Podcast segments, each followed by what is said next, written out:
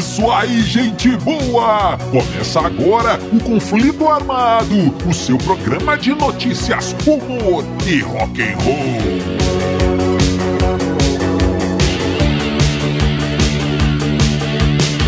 E vamos para as manchetes de hoje.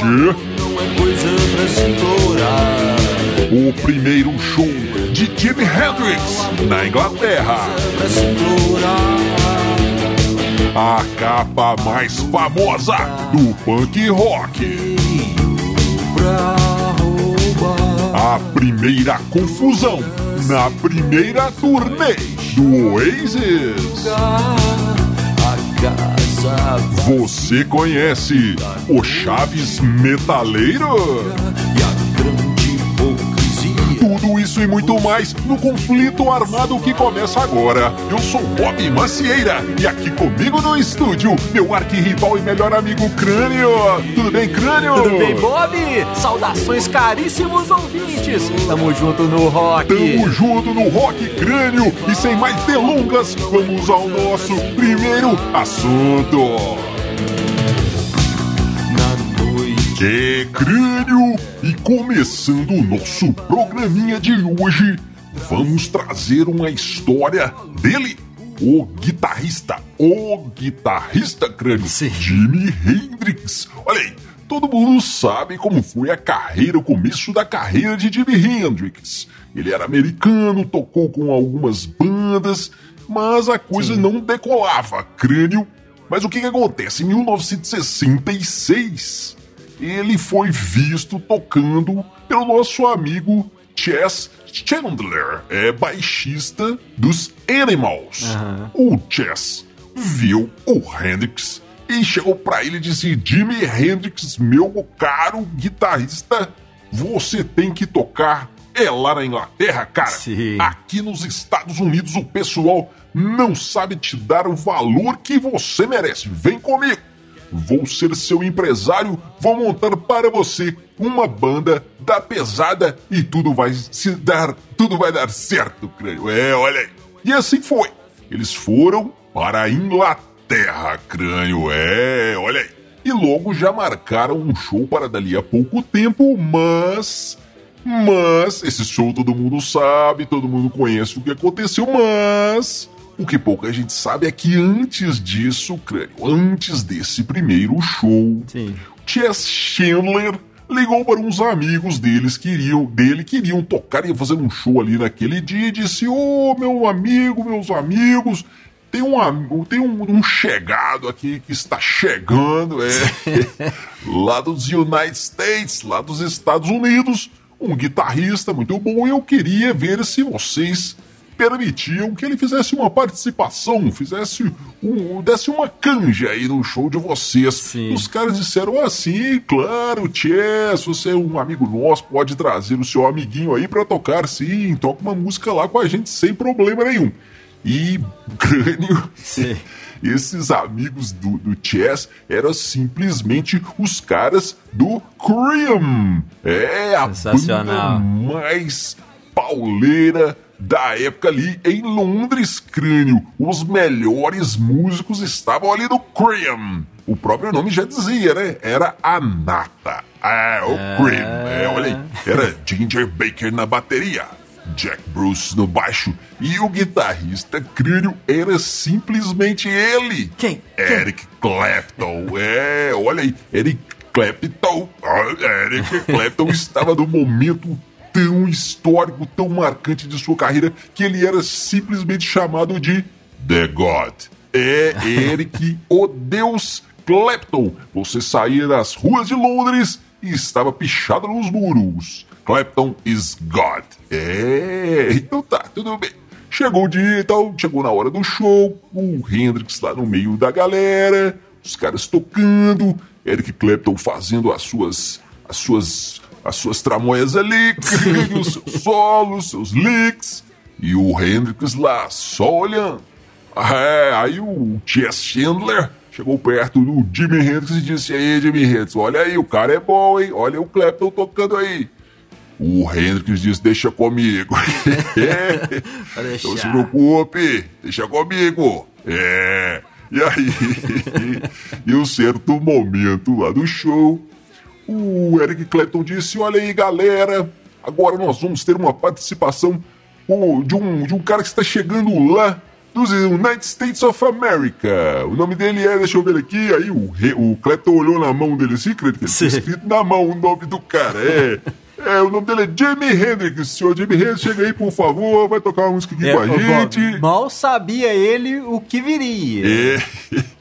E aí, crânio, o Jimi Hendrix subiu no palco, pegou a guitarra e eles tocaram, começaram a tocar Killing Floor, música do Holy Wolf, crânio. Sim. E o Clapton foi olhando aquilo e o Hendrix tocando e o Clapton olhando e aquela coisa e a galera começou a pirar e o crânio dizem que dizem que os funcionários ali do bar gastaram três dias para secar o piso do bar, crânio. É de tanta baba que escorreu naquele momento ali. A galera simplesmente pirou, a galera simplesmente enlouqueceu com o Hendrix tocando, crânio. Louco, o cara. Clapton disse depois que foi um privilégio para ele estar ali no palco com Jimi Hendrix naquele primeiro momento, naquele primeiro show, naquela primeira música dele lá na Inglaterra que começou ali, né, toda Sim. a carreira para valer do Jimi Hendrix. Que coisa! Pois é, Bob. Que coisa. E eu fico imaginando que é o seguinte, cara. Como Sim. o próprio Eric Clapton falou, né? Só quem estava ali pra ter uma noção exata do, do, do que, que aconteceu, né, cara? Porque não é só o cara chegar e tocar bem. Aquilo foi uma revolução, né? e quem verdade. tava lá vendo, assistindo aquilo, né? O novo acontecendo na sua frente, uma coisa que ninguém fazia, ninguém nunca jamais tinha visto. E eh, imagina a sensação de, de tipo, o mundo nunca mais vai ser o mesmo depois disso aqui, cara. Sabe? Deve ter sido muito, muito louco. Agora, o Eric Clapton disse que ah, foi um privilégio, eu gostei muito de estar ali no palco com o Hendrix, foi, foi sensacional e blá blá blá blá blá blá, né? Mas dizem, um jornalista que estava presente ali diz que o que aconteceu foi o seguinte: o Eric Clapton saiu do palco na metade da música, Sim. foi pro camarim, começou a fumar e diz que era uma tragada, um cigarro. Que a puxada, o Bob já acabou o cigarro e já acendia o outro no, no, no, no, no- anterior, um cigarro no outro, aquela coisa de tão nervoso. Dizem que ele virou pro, pro Chess, né, Chandler, e disse, pô, cara, você não falou que o cara era um animal, né? o Clapton ficou neurado, cara, de perder ali a sua hegemonia, né? Mas o que, que acontece? A história se espalhou, cara. Isso aí se espalhou por, por, por Londres e todo mundo ficou curioso pra conhecer esse cara, né? Esse americano aí que estava desbancando, vinha pra desbancar o Eric Clapton, cara. Sim. E vinha pra desbancar simplesmente Deus. e Olha aí. quando rolou mesmo o show do Jimi Hendrix, tava lá simplesmente é, Keith Richards, Mick Jagger, Brian Jones, né, dos Stones, é, os caras do The Who, o Jeff Beck, todo mundo tava lá, inclusive Paul McCartney. Olha, olha. Estava nesse show também, de tanto que foi o burburinho ali em volta daquele show do, do, do Hendrix. E o Sgt. Pepper, eu não sei, não tenho muita certeza se foi nesse show, mas tem uma história nesse primeiro show já do Hendrix. Mas tem uma história que quando o Hendrix, é, quando os Beatles lançaram o Sgt. Peppers, né? Acho que foi numa sexta-feira, saiu o Sgt. Peppers, no domingo foi o show do Hendrix e ele abriu tocando a música Sgt. Peppers. Os caras ficaram, né, lisonjeados ali com essa homenagem do, do Hendrix, quer dizer, né? Jimi Hendrix também fanzaço aí de Beatles. É, e aí, Bob, beleza. Depois passada essa primeira impressão, um- umas semanas depois teve um outro show do Cream, né? A banda do Eric Clapton. E a galera chegou nesse show, ô Bob, e ficou olhando assim, falando, cara, tem uma coisa estranha com o Eric Clapton, tem uma, alguma coisa diferente com o Eric Clapton. Com Deus, cara, Deus tá diferente. Sim. Dizem que ele chegou e já foi ligando a guitarra e colocando a guitarra na frente do amplificador, né? Dando aquelas microfonias, aquele, aquele grito que a Sim, guitarra sim, dá. É, igual o Hendrix fazia, né? Já chegou esmerilhando o negócio e, e, tocando meio no estilo do Jimi Hendrix. Olha só, cara, o Eric Clapton já foi se influenciando ali no, no, no, no Hendrix. Mas a galera ficou olhando e falou: ah, cara, olha lá, ele tá tocando igual o Hendrix. Não, não, não é isso não. Tem alguma coisa diferente com Deus. Deus está diferente. Já sei, apontou o fã assim. É o cabelo. Bob, o Eric Clapton tinha trocado o penteado. Aquele Sim. cabelinho lisinho, vaca lambeu, sabe? Tinha virado um Black Power, cara. O Eric, o Eric Clapton fez um permanente, fez aquele cabelão lá pra, pra imitar até o cabelo do Hendrix. Olha só que coisa, que revolução que o cara fez. E tem mais uma história, ô oh, Bob. Sim. Olha aqui. Uh, dizem que o Hendrix tocava nessa época com Gibson, guitarra Gibson. E o, foi o próprio Eric Clapton que falou: cara, experimenta essa aqui deu uma Fender pro, pro Hendrix, e a partir daquilo ali, o Hendrix começou a tocar só com Fender. Olha só, até hoje, você fala guitarra, eu tenho certeza que 90% das pessoas imaginam uma Fender. E eu tenho para mim que a, é, essa revolução aí começou com o Jimi Hendrix. Você imagina uma guitarra, você imagina Fender. E ele tocava com o é. Gibson. Ou seja, até e culpa do Eric Clapton, ou seja, até hoje galera da Gibson deve agradecer o, o Eric Clapton por isso. Valeu, Clapton, valeu. Sei que eu não sou É, amigo ouvinte, conheça o nosso YouTube. É, vai lá no canal Os Dillions no YouTube que você encontra o nosso programinha Conflito Armado em vídeo. E você tem também as músicas das bandas aqui de Dillion City, muita coisa legal. Vai lá, Os Dillions no YouTube. Crânio, olha aqui, por falar em Fender, crânio, olha aqui uma história muito legal sobre aquele disco do The Clash, o London Calling, mais precisamente crânio sobre a capa. Muito a bom. capa sensacional do disco London Calling do The Clash, aquele que o baixista parece quebrando ali o seu contrabaixo no palco crânio. O que que acontece?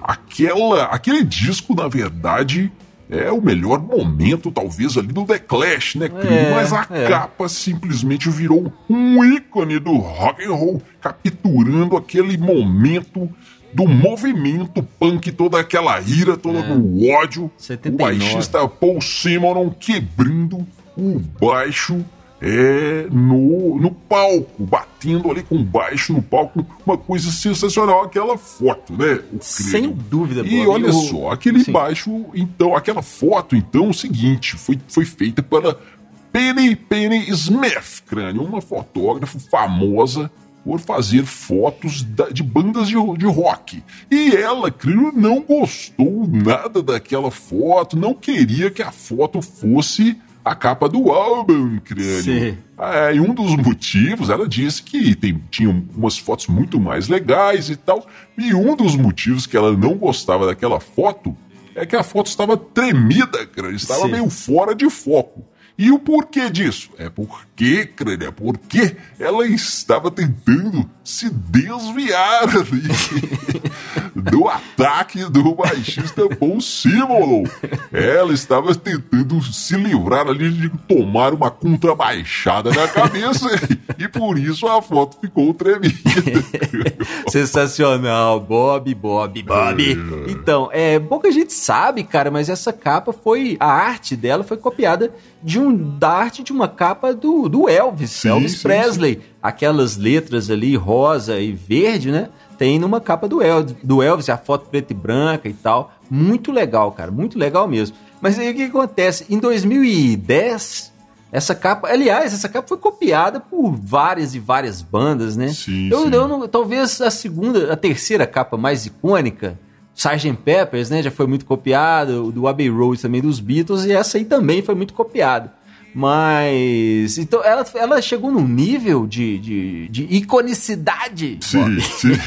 que ela virou até selo, cara, lá na Inglaterra. Tiraram a rainha e colocaram o London Calling. Olha, Bem o contrário, olha. né, do que da, da, postura punk ali, pra virar selo da, da, da da Inglaterra. Mas legal, cara, legal demais. E uma outra coisa interessante é o seguinte: em 2011 é, foi, foi comemorado 60 anos do, daquele baixo, cara, do Fender Precision. 60 anos, fizeram uma festa e tal. E ligaram pro Paul Simon, falaram: olha, vai ter uma comemoração aqui do, do 60 anos do baixo e tal, e tem aquela foto icônica. Sim. Você não quer participar, não? Vai ter um cachê aí legal e tal. O cara, claro, nossa, quero sim, vamos lá, vamos fazer uma entrevista e tal, legal.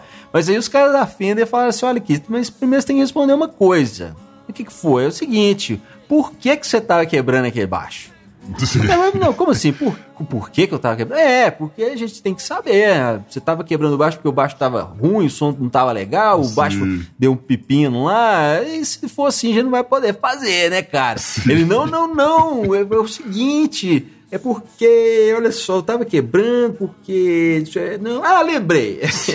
é porque o pessoal queria subir no, no palco e agitar e os seguranças não estavam deixando. Eu fiquei com muita raiva e quebrei o baixo. Ah, não, então beleza. Então, então você pode participar da entrevista. E nessa entrevista, Bob, ele diz que, que guardou os pedaços do baixo, cara. Que acabou o show, a galera saindo assim.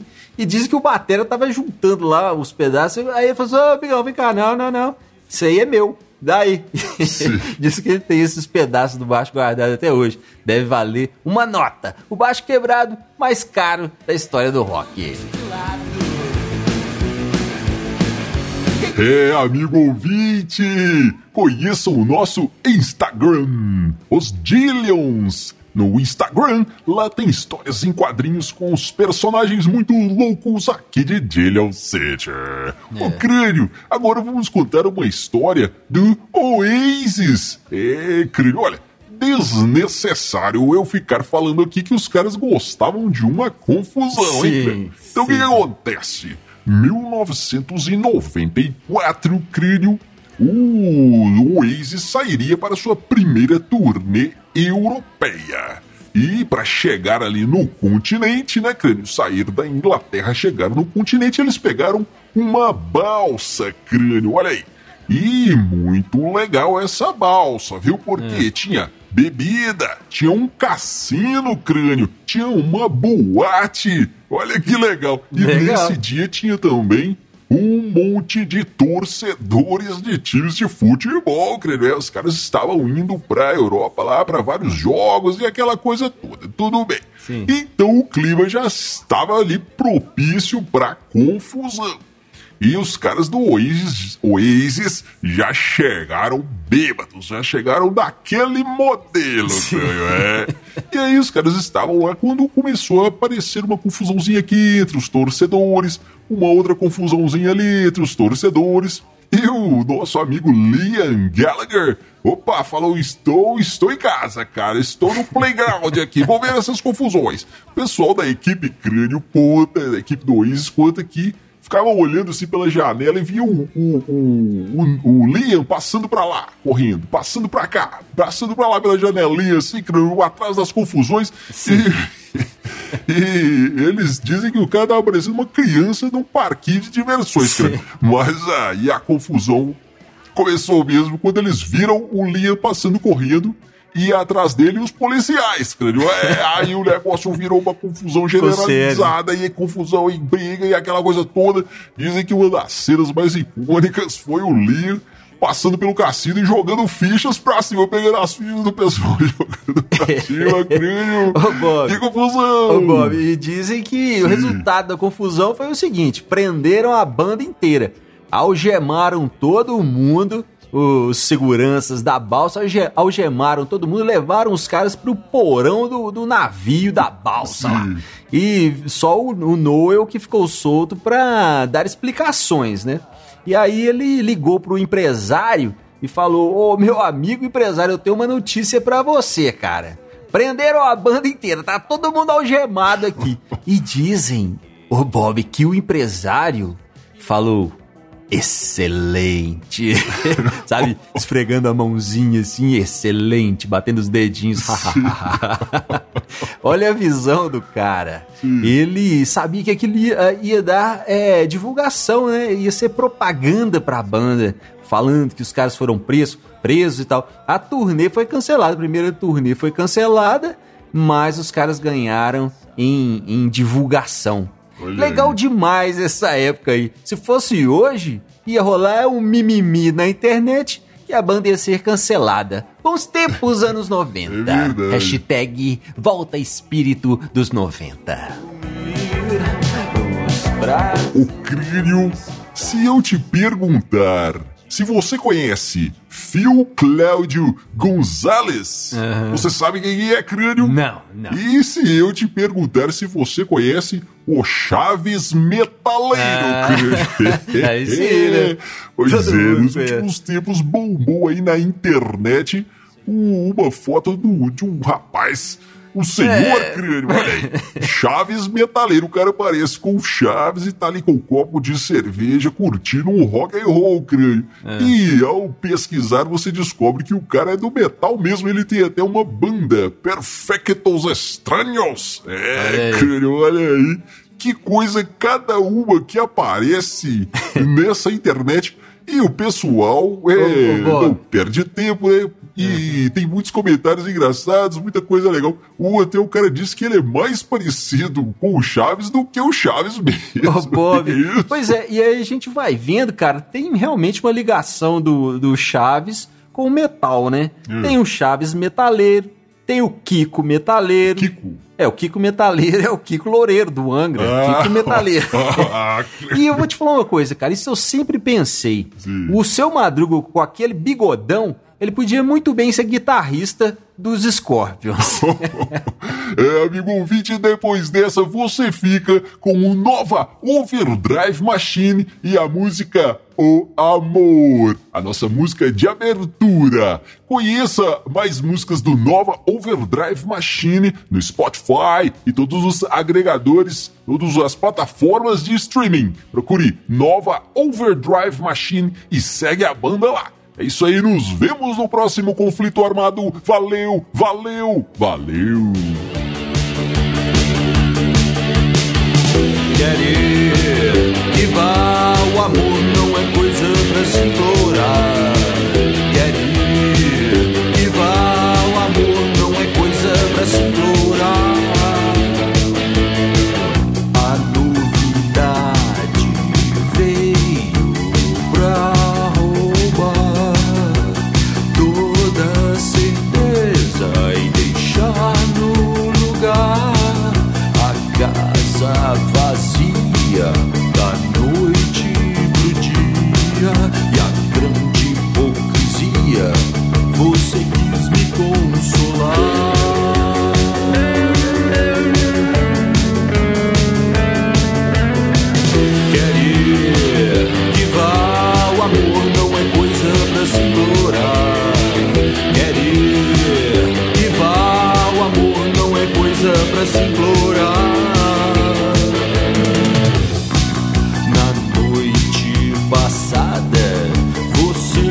Apareceu, trazendo no colo o romance que morreu, achando que o perdão simplesmente brotaria.